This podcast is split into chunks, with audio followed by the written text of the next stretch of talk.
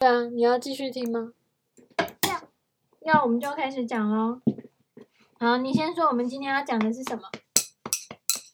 你先说，我们今天要讲的是什么？你看猪，你当我当孙悟空，你拿这两件。不要这尖尖的，我不要。嗯，我要这好危险。剑，那你可以转过来吗？你可以这样拿这样比较安全。我要开始讲了，可以吗？我要开始讲东海龙王故事，可以吗？你先跟小朋友说，你今天要讲什么故事？齐天大圣孙悟空。那个不要打到我。不是。齐天大圣孙悟空。不是这里。西游记。对对，我们今天要讲儿童读西游记，然后要讲的是第三章海龙宫沙野。为了保护水帘洞和所有的猴群的安全，悟空从混世魔王那里取回了大刀、木刀、竹戟等兵器，教导大家操练武艺，日后才能防御外侮的侵犯。一天，大家又兴味盎然的在操练时，悟空突然想到了一个重大的问题，伤透脑筋。他把老猴子找来，问道：“就算大家都学成了武艺，可是木刀、竹戟毕竟是不堪一击啊，怎么办？”老猴子告诉他：“听说奥来国的王宫里兵器不计其数呢。”悟空大喜，又是纵身一跃，跳上了筋斗云。筋斗云，嗯，闯入了奥莱国的兵器库。可是悟空单枪匹马，哪搬得了许多兵器？于是又变出了一群小猴子，乱搬乱抢一通。很快呢，兵器库就被搬空了。回到水帘洞，对，我要讲啊。那哪吒的剑？我要讲，我正要讲。回到水帘洞后，每个人都找到了适合自己的兵器，耍得不亦乐乎。只有悟空，他没有一个顺手的。老猴子又站出来说话了：“大王，如今你已经是圣先圣了，凡人的兵器当然不合用。如果大王能到水晶宫找龙王帮忙，顺手的兵器应该不成问题。”悟空觉得有理。立刻念起了闭气法的口诀，来到了龙宫。虾兵蟹将呢，问明他的来意后，赶紧通报龙王，而龙王也急忙出来迎接。原来悟空消灭混世魔王的事迹早已传遍花果山，甚至是水晶宫。东海龙王不敢怠慢悟空。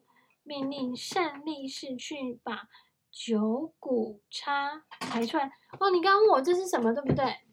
你刚刚问我这是什么，对不对？嗯，这就是东海龙王呢，他叫士兵去拿出来的九股叉，就这一只。然后悟空呢，他就这样子，嚯，甩了一下，这样甩了一下，他说太轻了，和。九股叉有三千六百斤重诶，龙王又吩咐边提督李李总兵再去换件方天画戟出来，重量是九股叉的两倍重。这样听不到故事诶，那我们就先录到这了，好吗？再继续讲。那你可以安静一点吗？可以。好，方天画戟重量是九股叉的两倍重。悟空接过手，抛了几下，再换一件。就这样一连换了好几件兵器，没有一件让悟空满意的。在一旁观看的虾兵蟹将、鱼官们，个个吓得大气都不敢喘一下，悟空不信水帘水晶宫连件像样的宝物都没有。为什么没有？好，你需要去吗？小几的。好，硬要龙王交出来。而龙王虽然不敢得罪悟空，却束手无策。这时候，龙后把龙王请到一边，低声说：“大王，这个悟孙悟空看起来不是等闲之辈，少得罪为妙。你还记得那块天河定底的神针铁吗？这几天不时发出美丽的霞光，锐气腾腾。”不如把它送给孙悟空吧，夫人，那是用来定江海深浅的桩子，不过是一块神铁罢了，怎么当武器用呢？龙王摇头。龙后说：“哎呀，管他的，只要能把他欢欢喜喜的送出龙宫，换水晶宫一个太平就好了。”龙王想想也对。于是便带着孙悟空来到神针铁前面，请他自行取回。你要看一下吗？孙悟空先是一愣，说：“这根金光闪闪的大柱子能够当武器吗？”不过随即又对他产生了兴趣，接着说：“看来重量是够了，可惜出了点儿。”也长了点儿，话才刚说完，怪事就发生了。柱子就像听得懂悟空的话似的，马上小了一圈。我怎么觉得是有我的手机响了？